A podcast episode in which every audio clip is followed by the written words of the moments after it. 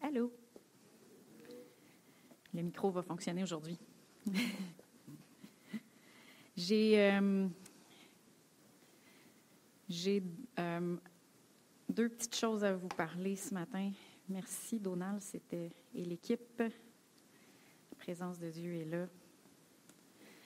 Euh, Micheline nous a amené des petits livrets euh, Car Dieu a tant aimé. C'est dix méditations de notre pain quotidien.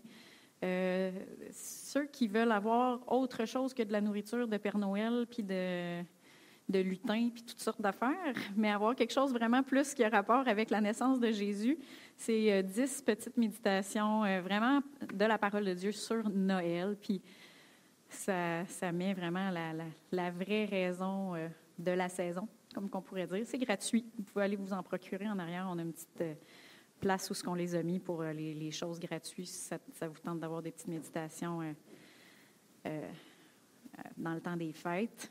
Et aussi, je voulais vous présenter un livre que j'ai acheté et que j'ai, euh, en fait, que l'Église a acheté et que, nous avons mis disponible à la librairie. Ça s'appelle Le Guide de survie de l'étudiant chrétien. On en a donné trois à nos plus grandes euh, de secondaire 4 à la jeunesse. C'est super intéressant. C'est un livre, contrairement à ce que nous avons habituellement dans la bibliothèque, qui est un peu plus intellectuel, mais qui, qui vient contrer toutes les questions avec lesquelles on est bombardé dans notre monde aujourd'hui, des questions euh, du monde aujourd'hui, euh, du courant plus athée ou qui, qui remettent en question euh, la foi. Et je veux juste vous lire un peu c'est quoi les questions. Mes, professeurs sont vraiment intelligents. N'est-il pas plus plausible qu'ils aient raison et que j'ai tort? Il existe tant d'opinions différentes. Comment peut-on affirmer que le christianisme est la seule religion valable? Ma morale chrétienne est considérée comme haineuse et intolérante. Ne devrais-je pas faire preuve de plus d'amour et de plus d'ouverture? Mes amis gays sont gentils, formidables et heureux. L'homosexualité est-elle vraiment répréhensible? Le concept de l'enfer semble barbare et cruel. Si Dieu est amour, pourquoi ne sauve-t-il pas tout, tout, le monde? Il y a tant de souffrances dans le monde. Comment un Dieu bon pourrait permettre tant de mal? La science semble pouvoir tout expliquer. A-t-on vraiment besoin de croire en Dieu? Je ne sais pas si la résurrection a réellement eu lieu. Comment croire au miracle si je n'en ai jamais vu? Toutes mes convictions semblent dépendre de la véracité de la Bible. Comment savoir si elle nous vient vraiment de Dieu? Mon professeur ne cesse de trouver des contradictions dans les évangiles. Sont-ils encore dignes de confiance? On me dit que les mots du, Nouveau Testament ont été modifiés par des scribes plusieurs milliers de fois. Est-ce vrai? Mon professeur affirme que des livres ont été exclus de notre Bible. Peut-on être certain d'avoir gardé les bons? Certains passages de la Bible semblent troublants d'un point de vue moral. Comment un livre peut-il venir de Dieu s'il prône l'oppression ou le génocide? J'ai parfois l'impression que ma foi s'amenuise. Comment réagir lorsque les doutes m'assaillent? C'est vraiment un livre euh, plus du côté intellectuel, mais euh, puis, tu sais, ça dit euh, recueil de lettres pour persévérer dans la foi à l'université, mais ici au Québec, dans le monde laïque où on est, ce sont des questions qui sont bombardées chez nos enfants dès, euh, je te dirais, le primaire. C'est vraiment euh, des questions comme ça dès le secondaire. Donc, ça peut être un cadeau, si jamais, ou pour votre information personnelle, si vous avez des petits-enfants qui, qui, sont au secondaire ou à l'université. C'est un théologien, un théologien qui a écrit ça, un, spécialiste vraiment dans les écritures du Nouveau Testament. Puis, c'est, moi, je l'ai lu et c'est très, très bon. Ça, ça donne un peu des bonnes pistes de réflexion, puis c'est, c'est vraiment un peu aussi quoi répondre quand on est bombardé face à ça. Puis c'est, c'est, c'est très, très intéressant. Euh, il y a, je vais vous le dire, il y a un chapitre que je ne suis pas tout d'accord avec, et c'est le chapitre sur la souffrance, parce qu'il y a une perspective euh, un peu plus euh, religieuse par rapport à ça, mais quand même, ça ne l'enlève pas tout le bon qui est dans tout le restant. Fait que je vous invite. Il est 21 si vous voulez vous le procurer. C'était mes petites annonces pour, la pour la bibliothèque, la librairie. Des fois, avant Noël, on a des, euh, des, petites idées de cadeaux de livres qu'on peut vouloir donner. Alors, justement, ce matin, je veux pour le, le, chapitre que je ne suis pas d'accord avec, c'est le chapitre sur la souffrance. Puis je vais vous parler de souffrance ce matin. la souffrance dans le monde, c'est une des grandes questions de l'humanité. Et toutes les philosophies, tous les courants de pensée, toutes les religions abordent le concept de la souffrance. Pourquoi? Parce que tout être humain, peu importe sa culture, sa langue, son statut social, tout le monde va vivre de la souffrance. Peu importe qu'elle soit physique, morale, émotionnelle, mentale, financière, sociale ou autre, on va tous faire face à de la souffrance. Il y a quelques courants de pensée qui vont être plus combatifs face à la souffrance pour euh, trouver des moyens de la soigner, euh, la soulager ou, y pallier. Il y en a d'autres courants de pensée qui sont plus passifs, qui tendent à vouloir juste l'accepter, à y trouver une signification ou euh, une occasion de croissance personnelle. Puis des fois, ben, il y a un petit mix de, des deux. On est combatif sur certains points, puis sur d'autres points, ben, il faut l'accepter. Fait que je vais vous parler de ça aujourd'hui. Et vous pouvez vous dire, sérieux, Jessie, tu vas nous parler euh, de souffrance en plein mois de réjouissance, en plein mois de décembre. Mais euh, quand j'étais en stage en santé mentale, en soins infirmiers, euh, j'ai appris que pour plusieurs personnes, le mois de décembre, c'est un mois difficile. Parce que justement, en plein milieu, ils voient, les gens qui vivent de la souffrance voient les autres gens se réjouir autour d'eux, puis ça, ça l'exacerbe leur propre souffrance. Donc oui, je vais vous parler de souffrance ce matin, mais d'une perspective biblique. Tout le monde a le droit à son opinion. Même le Seigneur, il nous permet de penser ce qu'on veut. Mais si vous êtes chrétien, si vous êtes des disciples de Jésus, vous croyez que la perspective biblique, c'est la perspective de Dieu parce que il se fait connaître, il se révèle dans sa parole. Puis, ce qui est excitant dans tout ça, c'est que Jésus nous dit que si on demeure dans sa parole, on va être ses disciples, on va connaître la vérité et la vérité va nous rendre libres. Amen. Donc, ce matin, je vous invite à croire que la parole que vous allez entendre, ce n'est pas juste pour augmenter votre connaissance, mais ça va vous rendre libre. Amen? Amen. Donc, Seigneur Dieu, je veux t'inviter. Je te demande, oui, comme mon mari prie souvent, de veiller à la porte de mes lèvres. Je te demande de rendre ma langue comme la plume d'un habile écrivain.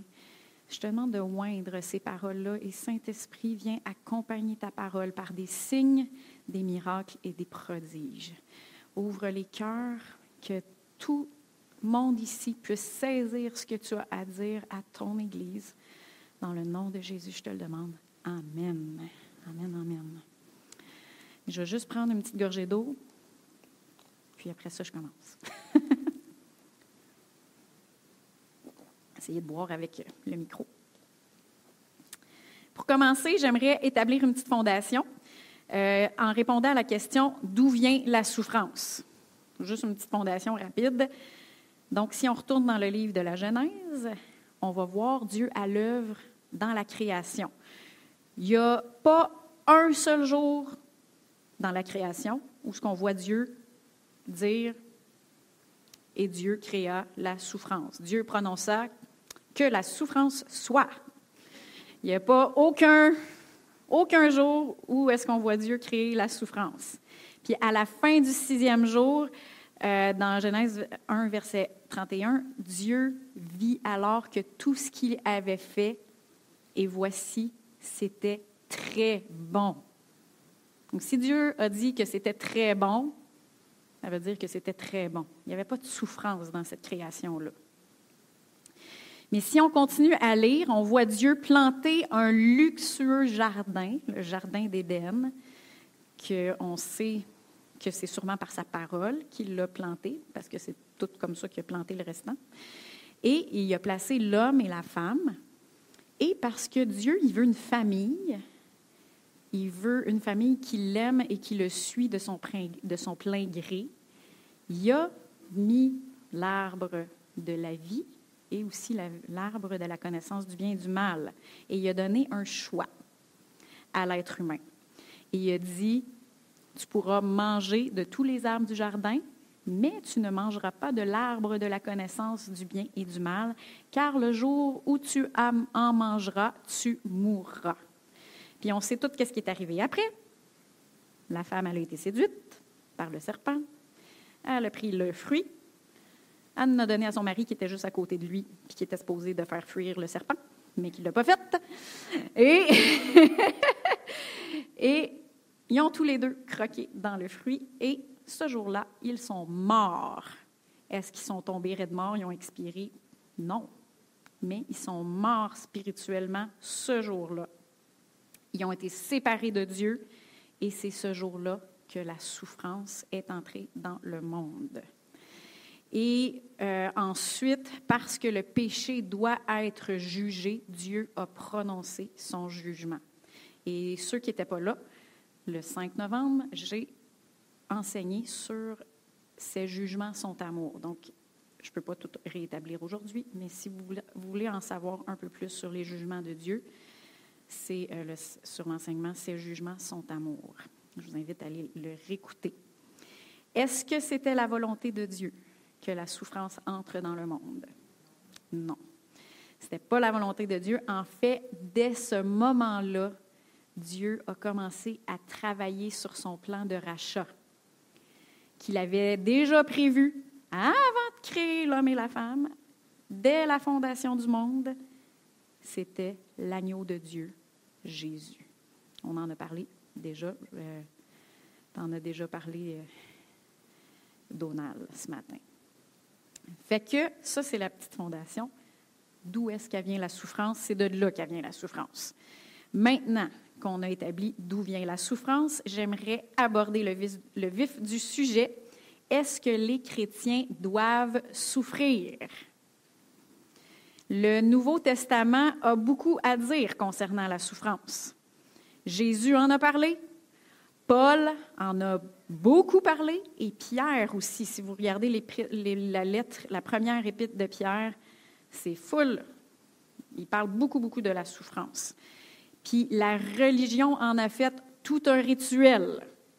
Quand on pense aux pénitences, aux chantiments corporels, aux chemins de pèlerinage, ça a tout été très, très, très euh, ritualisé. Puis en passant, ce n'est pas juste la religion chrétienne qui parle de, la souffrance. Il y a beaucoup d'autres religions. Si on parle à la religion bouddhiste, les moines, euh, même les musulmans aussi. Donc, la souffrance est beaucoup parlée dans la parole de Dieu. Mais est-ce que les chrétiens doivent souffrir? La réponse, c'est ça dépend de quelle souffrance qu'on parle. Malheureusement, les chrétiens, ils mélangent toutes les sortes de souffrances tout ensemble. Puis, ça nous fait dire des choses stupides, comme Dieu m'a envoyé de la souffrance pour que j'apprenne quelque chose. Ou je souffre de cette maladie pour la gloire de Dieu. Ou encore, par trois fois, j'ai demandé à Dieu de me délivrer de cette maladie et il m'a répondu, Ta ma grâce te suffit.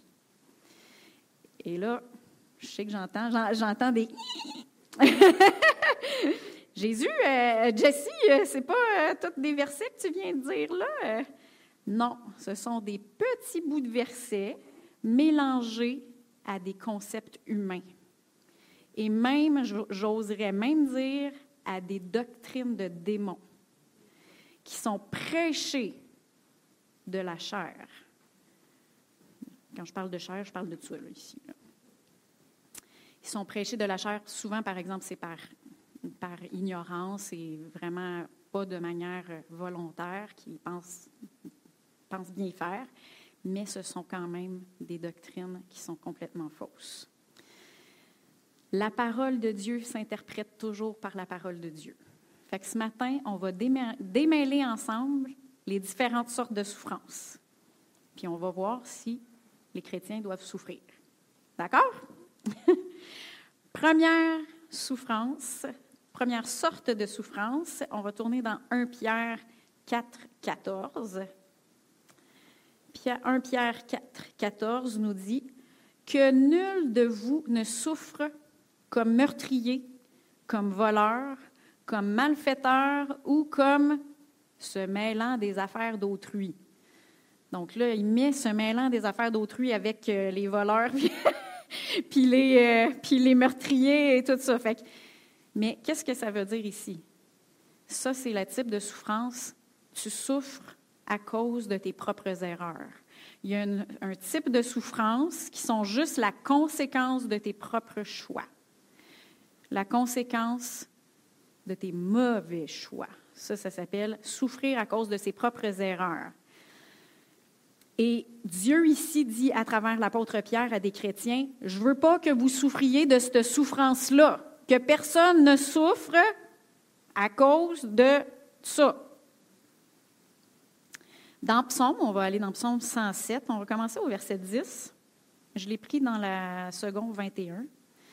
Ça commence ici au verset 10. Ceux qui habitaient dans les ténèbres et l'ombre de la mort étaient prisonniers de la misère et des chaînes. Pourquoi? Parce qu'ils s'étaient révoltés contre les paroles de Dieu, parce qu'ils avaient méprisé le conseil du Très-Haut. Il a humilié leur cœur par la souffrance, ils trébuchaient et personne ne les secourait les gens disent ici, ben, Dieu il est venu me chercher en m'humiliant puis en m'envoyant la souffrance. Pourquoi est-ce qu'il souffrait? Parce qu'il s'était rebellé contre la parole de Dieu, parce qu'il n'avait pas écouté le conseil de Dieu. Donc là, ils souffraient par leur propre choix, par la conséquence de leur propre choix. Et quand il dit qu'il les a humiliés par la souffrance, mais quand la souffrance est venue, le Seigneur, il parle encore. Il peut encore t'enseigner dans la souffrance. Hein? C'est, fait qu'il parle, et là, ben, la personne était plus réceptive à écouter. hein? Fait que c'est pas comme ça. Dieu, il nous a donné sa parole. Il nous a donné son conseil. Puis si on se révolte contre ses paroles ou qu'on méprise son conseil, mais on sort de son domaine de son amour. Hein, on sort du domaine de son amour, on entre dans le domaine du péché et le, salaire du péché, c'est la mort. Donc, la mort, là, quand on parle de la mort, il faut enlever le concept de, on tomberait de mort puis on n'est plus là, on a arrêté de respirer. C'est pas juste ça. Le concept de la mort, c'est aussi tout ce qui détruit, tout ce qui vole, tout ce qui amène la destruction dans ta vie. Ça, c'est la mort qui est englobée là-dedans. On continue dans le verset 13. Dans leur détresse, ils ont crié à l'Éternel et il les a délivrés de leurs angoisses. C'est-tu merveilleux, hein? Même si on fait des niaiseries, si on crie à Dieu, il vient nous délivrer.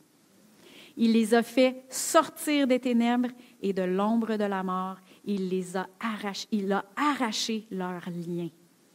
Gloire à Dieu. Qu'il loue l'Éternel pour sa bonté, pour ses merveilles en faveur des hommes, car il a mis les portes de bronze en pièces, il a brisé les verrous de fer. Le Seigneur est tellement bon avec nous. Les fous, au 17, verset 17, les fous, par leur conduite coupable et par leur faute, ils s'étaient rendus malheureux. Ce sont de la souffrance à cause de nos propres choix. Ils avaient en horreur toute nourriture et touchaient aux portes de la mort. Dans leur détresse, ils ont crié à l'Éternel et il les a délivrés de leurs angoisses. Il a envoyé sa parole et les a guéris et les a fait échapper à la tombe. Et dans la version Nouvelle Seconde révisée, ça dit et il les délivra de leurs infections même. Donc, peu importe s'il y a des souffrances qui sont causées parce qu'on a fait des mauvais choix, quand on se tourne à Dieu, qu'on se repent, qu'on crie à lui, il nous délivre de tout, nous fait échapper à la fausse. Est-ce qu'on peut apprendre de nos erreurs? Oui, de la même manière qu'un enfant qui t'écoute pas, quand tu dis hey, monte pas là-dessus, là, c'est pas solide. Là, tu te tournes le dos puis tu entends beding badang. puis après ça, ouais! ben, si cet enfant-là n'a pas trop la tête dure, il va avoir appris de ses erreurs. Hein? Je l'avais averti, il n'a pas écouté. Il a souffert de, sa propre, de son propre choix. Fait qu'on peut, comme le Seigneur peut nous enseigner dans ce type de souffrance, euh, comme un parent, mais euh, son cœur, c'est qu'on reste dans le domaine de son amour. C'est qu'on évite le plus possible cette souffrance-là, ce type de souffrance-là, en obéissant à sa parole, en écoutant sa parole et en écoutant la direction de son Saint-Esprit. Joël, il me dit souvent, il dit, t'es tellement béni, toi, Jessie. Moi, je me disais que j'avais pas vraiment, vraiment un témoignage, parce que, tu sais, j'entendais les témoignages des, personnes, mettons, qui ont été dans la drogue, qui ont été en prison, ils ont été, ils sont venus au Seigneur, un, changement radical, délivrance, etc. Mais il dit, Jessie, toi, il dit, tu as donné ta vie à Jésus, tu es resté fidèle, tu l'as suivi. Tu as toutes les cicatrices du passé, toutes ces choses-là, là, tu toute cette souffrance-là, tu te l'as évitée. Hein?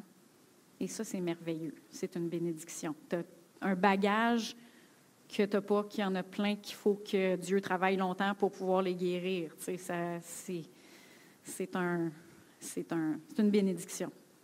Fait que peu importe que ce soit la souffrance financière à cause de nos mauvais choix, des relations brisées, ou même de la souffrance mentale ou physique parce qu'on a laissé une porte ouverte à l'ennemi, qu'on a désobéi ou quoi que ce soit, on peut toujours se tourner vers Dieu, se repentir, puis il va nous délivrer et nous guérir.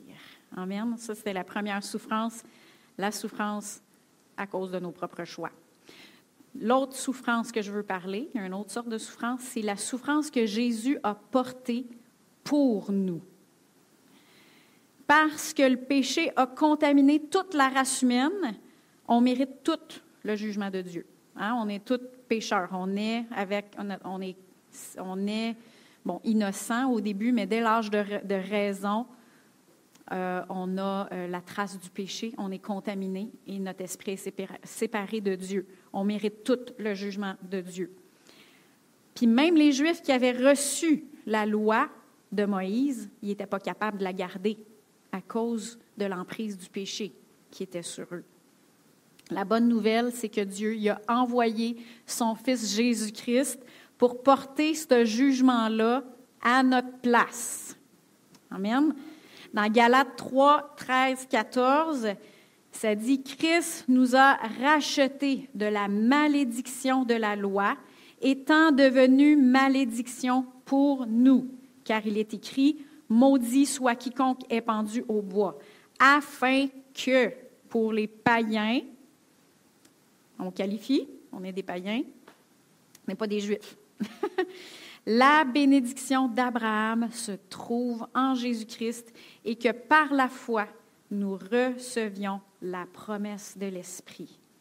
je ne passerai pas beaucoup de temps ici parce que mon mari vous en a souvent parlé, mais si vous tournez dans Deutéronome 28, 15 à 68, vous allez voir que la malédiction de la loi, ça incluait la mort prématurée, l'échec, la maladie, le manque de toutes sortes dans la pauvreté, la peur, la souffrance, l'agitation de l'âme et l'esclavage. Tout ça, ça faisait partie de la malédiction de la loi. Et si Jésus est devenu malédiction pour nous, puis qu'il a souffert pour nous, c'est pour que nous, on ait pu à subir et à souffrir cette malédiction-là. Amen. Et toute la souffrance qu'elle apportait aussi. Oui, mais la souffrance qu'il a portée, c'est la souffrance spirituelle du péché. Oui, il a, souffert, la, il, est devenu péché. Fait que oui, il a souffert la souffrance spirituelle du péché, la séparation d'avec Dieu. Il a souffert tout le jugement. Mais ça, c'était la racine de tout le reste. On l'a vu tantôt. Pourquoi est-ce que toute la maladie, les mauvaises herbes, le manque et tout est rentré dans le monde? C'est à cause du péché. Donc, quand il a pris le péché sur le bois, il a pris aussi toute la racine de tout le restant de ces souffrances-là. Il l'a porté pour nous, à notre place.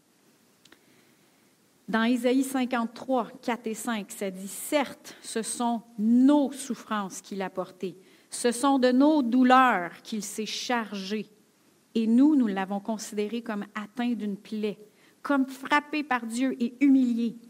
Mais il était transpercé à cause de nos crimes, écrasé à cause de nos fautes. Le châtiment qui nous donne la paix, la paix est inclue là-dedans, est tombé sur lui et c'est par ses meurtrissures que nous sommes guéris. Ça inclut la guérison physique. Amen. Est-ce que les chrétiens doivent souffrir? Pas la souffrance que Jésus a payée un si grand prix pour nous en racheter.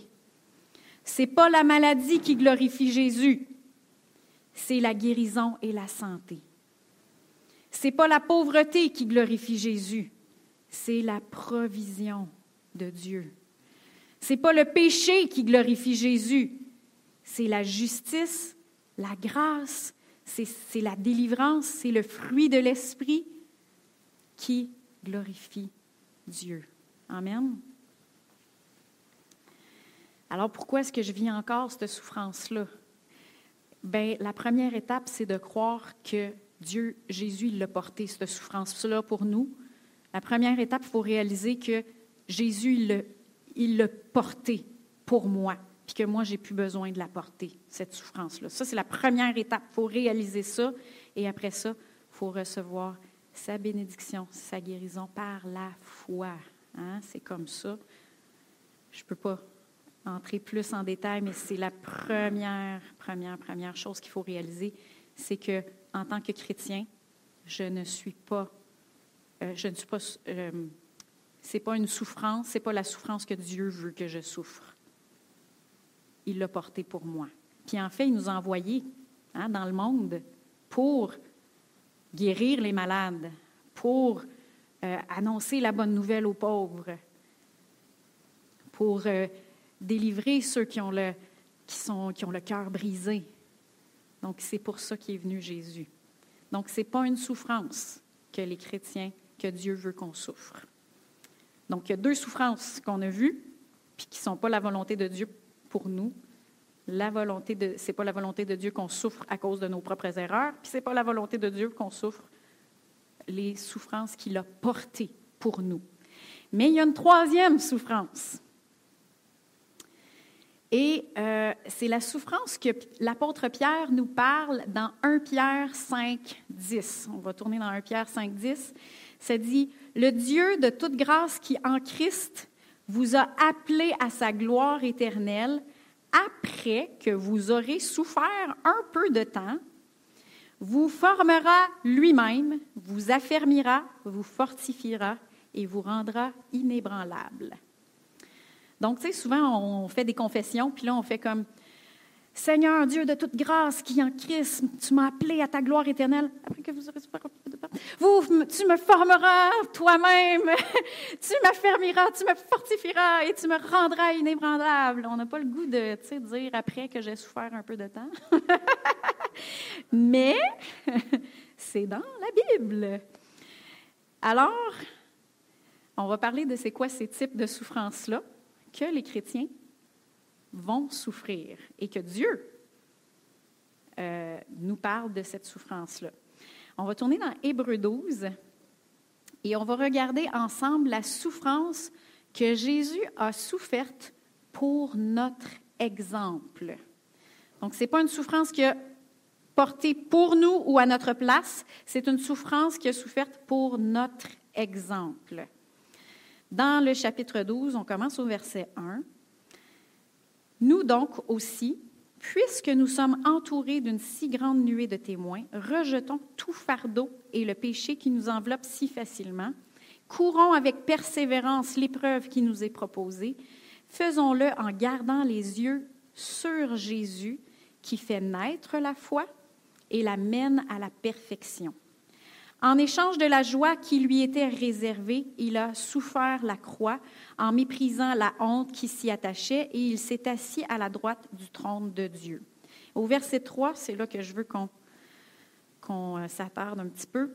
Pensez en effet à celui qui a supporté une telle opposition contre lui de la part des pécheurs, afin de ne pas vous laisser abattre par le découragement.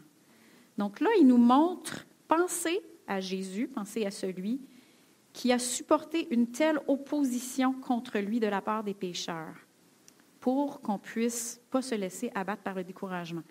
Fait que là, il nous montre une souffrance que Jésus a soufferte pour notre exemple. Hmm? La première sorte de souffrance que Jésus a soufferte pour notre exemple, c'est la persécution. La persécution. Donc, 2 Timothée 3, 12, dans la, là je l'ai mis dans la Bible français courant, ça dit D'ailleurs, ceux qui veulent mener une vie fidèle à Dieu dans l'union avec Jésus-Christ seront persécutés. Ça, ce n'est pas une promesse qu'on réclame hein, le matin euh, dans nos confessions. Merci Seigneur parce que je suis fidèle à toi et je vais être persécuté. Mais tous ceux, automatiquement, on est dans le monde et Jésus l'a fait, il a été, il dit même, je suis le maître, vous êtes les disciples, le disciple ne sera pas différent, ils m'ont pas aimé, fait qu'ils vous aimeront pas non plus. Hein?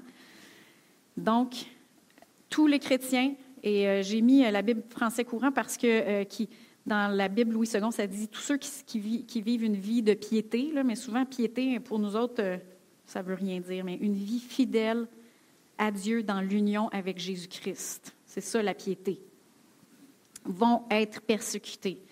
Donc, on n'a pas été rachetés de la persécution. Jésus nous a pas, il n'a pas porté la persécution à notre place. On n'a pas été rachetés de la persécution. Ça, il l'a souffert pour notre exemple. Et ça va être pareil. Et cette persécution-là, c'est de ça que Paul y parlait quand il, parlait de son écharde dans la chair. Dans 2 Corinthiens 12, 9 et 10, euh, il parle, il parle d'une, écharpe qui lui a été placée dans la chair, un ange de Satan pour le souffleter afin qu'il, afin qu'il ne s'élève pas. Et au verset 9, ça dit, Trois fois j'ai supplié le Seigneur de l'éloigner de moi. Et il m'a dit, Ma grâce te suffit, car ma puissance s'accomplit dans la faiblesse. Je me glorifierai donc bien plus volontiers dans mes faiblesses, afin que la puissance de Christ repose sur moi. Et là, les, gens, ils pensent faiblesse parce qu'il est malade. Mais en fait, on lit dans le verset 10 de quoi il parle. C'est pourquoi je me plais dans les faiblesses, dans les outrages, dans les privations, dans les persécutions, dans les angoisses pour Christ. En effet, quand je suis faible, c'est alors que je suis fort. Donc ici, ce n'est pas de la maladie qui parle. Il ne parle pas de la maladie. En fait, si tu te fais persécuter, que tu te fais lapider, que tu penses, que tout le monde pense que tu es mort, puis qu'il te laisse là, puis que tu te relèves, ça se peut que tu aies les marques dans le corps de persécution, ça se peut que tes yeux soient tout enflés et que tu ressembles plus à rien, hein, que tu as la face toute pleine boursouflée, puis tout ça. Donc oui, mais ce n'était pas de la maladie, c'était une faiblesse à cause de la persécution. C'est pas pareil.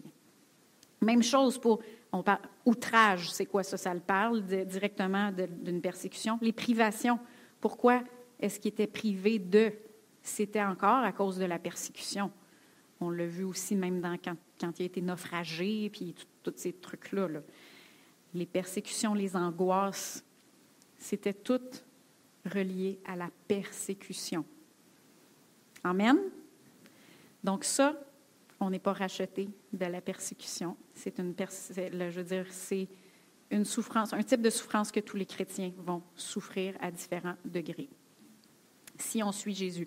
Et c'est pas, euh, des fois j'ai entendu des, gens, des chrétiens dire, hey, j'ai pas eu cette promotion-là à job parce que je suis chrétien, puis euh, c'est pas de la persécution, je m'excuse. Souvent, ils savent même pas que tu es chrétien, euh, c'est relatif à, ton comportement à la, à la job, etc. Là. Ça n'a pas rapport. Quand on parle de persécution, parce que tu es chrétien, c'est vraiment une persécution parce que pour ton témoignage de Jésus-Christ, là, oui, ça, ça l'arrive que des gens ont été persécutés qui n'ont qui ont pas été engagés à cause qu'ils étaient chrétiens, mais ici, c'est, en tout cas, c'est moins courant. Ça se peut que ça va devenir plus courant dans le futur, mais il faut faire attention de ne pas dire Ah, ben c'est parce que je suis chrétien que je n'ai pas été engagé, puis finalement, ça n'avait pas rapport euh, à cause, c'était juste parce que tu ne faisais pas l'affaire ou que, tu quoi que ce soit. Il faut faire attention de ne pas avoir un syndrome de persécution. deuxième deuxième euh, souffrance qu'on n'a pas été euh, racheté de ou que Jésus a souffert pour notre exemple, c'est la souffrance de la résistance. Fait qu'on va continuer à lire dans Hébreu 12. On relit encore le, chapitre, le verset 3 et là on lit le verset 4 aussi. Pensez en effet à celui qui a supporté une telle opposition contre lui de la part des pécheurs, afin de ne pas vous laisser abattre par le découragement. Vous n'avez pas encore résisté jusqu'au sang dans votre combat contre le péché. Ici, on voit la souffrance de la résistance. Spécifiquement ici, l'auteur de la lettre aux Hébreux les encourage à résister au découragement. Et il leur dit de prendre exemple sur Jésus qui a résisté le péché jusqu'au sang dans le jardin de Gethsemane. Combien se sont déjà entraînés physiquement ici, avec des poids, là, en, pour faire de la musculation, quoi que ce soit? Oui, il y en a quelques-uns, pas. que ce soit avec euh, juste qu'on s'entraîne juste avec notre propre poids ou avec des haltères ou avec euh, des élastiques ou quoi que ce soit. le principe, c'est qu'on donne de la résistance à nos muscles hein, quand on s'entraîne. Euh, pourquoi? Pour qu'ils développent de la force. C'est la même. Euh, puis, combien ici savent qu'après, mettons, tant de push-up, il y en a que c'est 10, il y en a que c'est 30. Mais après tant de push-up, ça commence à faire mal. Hein? Ou après tant de redressement assis, ben là, ça commence à faire mal. Mais ça, c'est la même chose spirituellement. Comme Jésus, tous les chrétiens vont souffrir la souffrance de la résistance, de résister. Dans 1 Pierre 1, 8 et 9, ça dit Soyez sobres, veillez. Votre adversaire, le diable, rôde comme un lion rugissant, cherchant qui dévorer. Résistez-lui. Comment? Ferme dans la foi, en sachant que les mêmes souffrances sont imposées à vos frères dans le monde. Tous les chrétiens vont avoir à souffrir la résistance contre le diable, contre le découragement, contre le péché, et euh, on voit dans Jean 10, 10 que le diable, quand on dit, quand que Pierre, il nous dit de résister contre le, contre le diable, le diable, c'est le voleur. Et dans Jean 10, 10, ah, ça dit, le voleur ne vient que pour voler, tuer et détruire. Donc, quand on résiste le diable, on résiste à tout ce qui vient voler, détruire et euh, c'était quoi l'autre aussi? Tuer. Exactement. On résiste à tout ça. Et euh, des fois, il y en a qui peuvent dire ben moi, Jessie, je suis pas une personne violente. J'aime pas ça me battre. Mais vous avez le choix. Soit que tu souffres la souffrance d'être tué, détruit et volé, ou que tu souffres la souffrance de la résistance à ces choses-là. Quelle souffrance t'aime mieux? Hein? Moi, j'aime mieux souffrir la résistance souffrir la souffrance de la résistance. Moi, j'aime, je veux pas me laisser tuer, voler et détruire par le diable. Et la bonne nouvelle, c'est que dans Jacques 4, 7, ça dit Soumettez-vous donc à Dieu, résistez au diable et il fuira loin de vous. Donc oui, on a une souffrance à résister, mais la promesse, c'est que si on résiste, il va fuir. Amen. Amen. Donc ça, c'est le deuxième type de souffrance que tous les chrétiens vont souffrir, la souffrance de la résistance. Troisième souffrance que les chrétiens vont souffrir, c'est la correction, souffrir la correction. Hébreu 12, 5, et là, il en parle beaucoup. on continue dans notre texte, et là, il en parle vraiment beaucoup ici. Euh, on commence au verset 5, on va aller jusqu'au verset 11. Et vous avez oublié l'encouragement, l'encouragement qui vous est adressé comme à des fils. Mon fils, ne méprise pas la correction du Seigneur et ne perds pas courage lorsqu'il te reprend. En effet, le Seigneur corrige celui qu'il aime et il punit tous ceux qu'il reconnaît comme fils. Supportez la correction. C'est comme des fils que Dieu vous traite.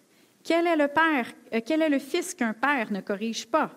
Mais si vous êtes dispensés de la correction à laquelle tous ont part, c'est donc que vous êtes des enfants illégitimes et non des fils.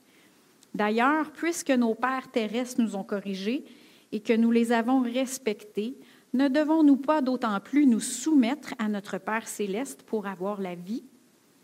Nos pères nous corrigeaient pour un peu de temps, comme ils le trouvaient bon, tandis que Dieu le fait pour notre bien, afin que nous participions à sa sainteté. Certes, au premier abord, toute correction semble un sujet de tristesse et non de joie, mais elle produit plus tard chez ceux qu'elle a ainsi exercé un fruit porteur de paix, la justice. Là, parfois, les gens vont lire ce chapitre-là, puis ils pensent que la correction dont l'auteur parle, c'est la persécution ou les malheurs du début du chapitre 12. Ce n'est pas de ça qu'il parle. Il ne parle pas de la persécution, ce n'est pas ça que Dieu y envoie pour te corriger. On va aller voir dans Psaume 94, comment est-ce que Dieu corrige? Comment est-ce que Dieu corrige? On va aller au verset 12. Ça dit, Heureux l'homme que tu corriges, ô Éternel, que tu instruis par ta loi, pour lui donner la tranquillité au jour du malheur. Comment est-ce que Dieu il nous corrige? C'est par sa parole. Il nous corrige par sa parole. Il va corriger notre manière de penser par sa parole. Il va nous parler avant qu'on fasse un mauvais choix, puis il va nous parler après qu'on ait fait ce mauvais choix-là aussi, pour nous corriger. Si on a fait un mauvais choix, il va nous corriger comment? Il va nous apprendre, il va nous parler pour qu'on revienne dans le droit chemin. Amen. Puis pourquoi est-ce qu'il nous corrige? pour notre bien, pour qu'on participe à sa sainteté, pour nous donner de la tranquillité au jour du malheur. Quand je travaillais sur le département d'orthopédie, il y avait souvent des rendez-vous de suivi pour les enfants qui avaient eu une réduction fermée ou une réduction ouverte. C'est quoi une réduction? Puis là, je parle des enfants, mais il y en avait aussi chez les adultes. C'est quand un os est cassé. Mettons qu'un enfant se casse le bras, et là, l'os, il n'est pas juste craqué, il est déplacé.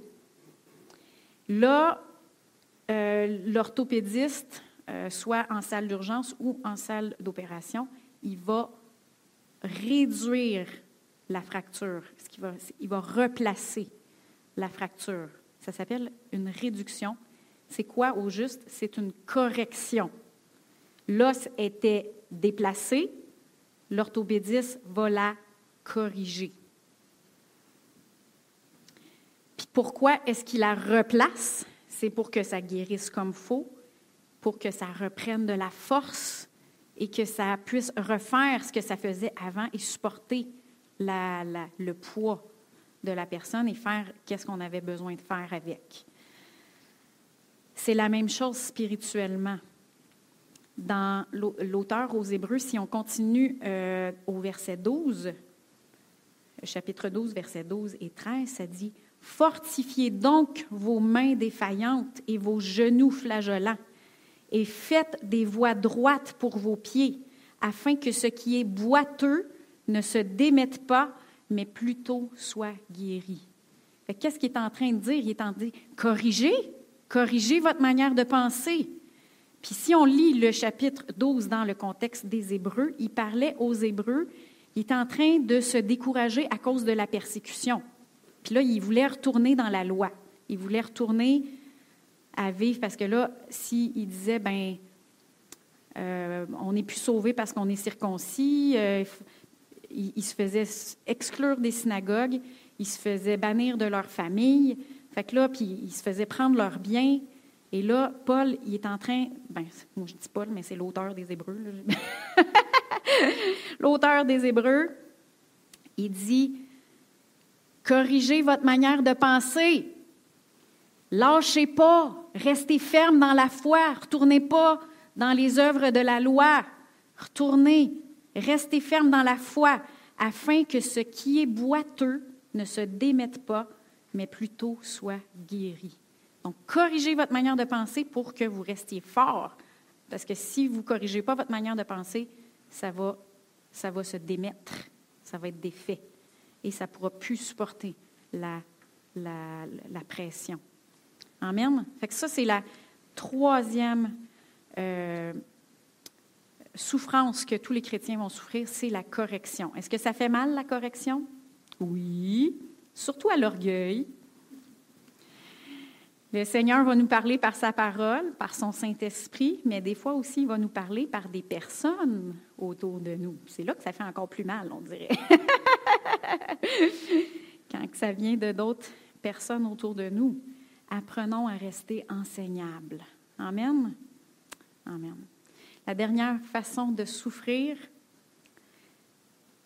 comme Jésus qui a souffert la souffrance pour notre exemple, c'est la soumission de notre, souffrir la, la, souffrance de la soumission de notre volonté. Dans Hébreu 12, 9, on l'a déjà lu, mais je veux attirer votre attention sur le verset 9. Ça dit D'ailleurs, puisque vos pères terrestres nous ont corrigés et que nous les avons respectés, ne devons-nous pas d'autant plus nous soumettre à notre Père céleste pour avoir la vie? en tant que chrétien, si on ne veut pas être des chrétiens charnels, dirigés par la chair, les œuvres de la chair, il va falloir qu'on souffre la souffrance de ne pas tout faire ce qu'on veut. Ça, des fois, ça fait mal. Hein? Puis euh, Jésus il a vécu ça dans le jardin de Gethsemane. Toute son âme reculait devant l'idée d'être séparé de son Père. Toute son âme reculait devant l'idée de devenir péché. Il n'avait jamais goûté le péché auparavant de manière expérientielle. Et son âme reculait devant la souffrance qui l'attendait. Mais trois fois, il a prié, Père, si tu le veux, éloigne de moi cette coupe. Toutefois, que ce ne soit pas ma volonté, mais la tienne qui soit faite. Qu'est-ce qu'il faisait? Il soumettait sa volonté à la volonté du Père. Amen. La volonté de son âme à la volonté du Père. 1 Pierre 4, 1 et 2. C'est de ça que Pierre parle aussi beaucoup dans, dans, dans sa lettre. Ainsi donc, puisque Christ a souffert dans la chair, vous aussi armez-vous de la même pensée, car celui qui a souffert dans la chair en a fini avec le péché, afin de vivre non plus selon les désirs humains, mais selon la volonté de Dieu pendant le temps qui lui reste à vivre dans la chair. Donc ça, c'est une souffrance de soumettre notre volonté à la volonté de Dieu. Soumettre notre chair à notre esprit. Et tous les chrétiens, il va falloir qu'ils souffrent cette souffrance-là. Amen. Amen. Fait que, est-ce que les chrétiens doivent souffrir? oui, mais pas toutes les souffrances. Soyez sûrs que vous ne souffrez pas, vous acceptez pas. Ça ne veut pas dire que vous n'allez pas avoir de la maladie qui ne va pas essayer de venir. Ça ne veut pas dire qu'il ne va pas avoir du manque qui va essayer de venir. Ça ne veut pas dire toutes ces choses-là. Mais mettez-vous dans la résistance et dans la foi en ce que Jésus a fait pour nous, qu'il a porté pour nous. Et euh, la, la, souffrance qu'on peut accepter, c'est les quatre dernières que je vous ai parlé. La souffrance de la persécution, la souffrance de la résistance, de la correction et de la soumission de notre volonté. Et dans tout ça, parce que Dieu est tellement miséricordieux, hein, même si on souffre à cause de nos propres erreurs, il va nous en sortir. Il nous donne sa grâce. Et même dans la souffrance de la persécution, la résistance, la correction, la soumission de notre volonté, on n'est pas seul. Dieu nous donne sa grâce. Amen. Puis on va juste relire 1 Pierre 5, 10 en terminant. Le Dieu de toute grâce, Dieu il nous donne sa grâce, sa force, sa capacité. Il ne nous laisse pas seuls. Qui en Christ vous a appelé à sa gloire éternelle? Il y a aussi une gloire qui est, euh, qui est, accompagnée avec ce type de souffrance-là. Après que vous aurez souffert un peu de temps, vous formera lui-même, vous affermira, vous fortifiera et vous rendra inébranlable. Amen? Amen. Donc, je vous invite à vous lever.